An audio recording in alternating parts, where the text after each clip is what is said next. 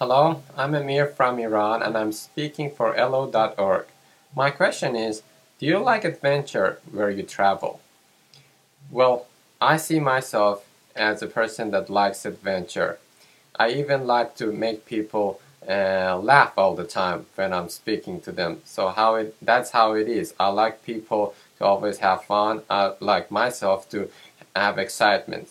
When I go uh, far distances by car, uh, I sometimes to entertain myself I a little speed up uh, and I drive fast. When I get there, I look for the places that I am not familiar with. So there I can actually um, discover new things and uh, know something more about myself even handling some unpredictable uh, uh, happenings and that that's I guess how life is and one should uh, have an adventuristic spirit. Thank you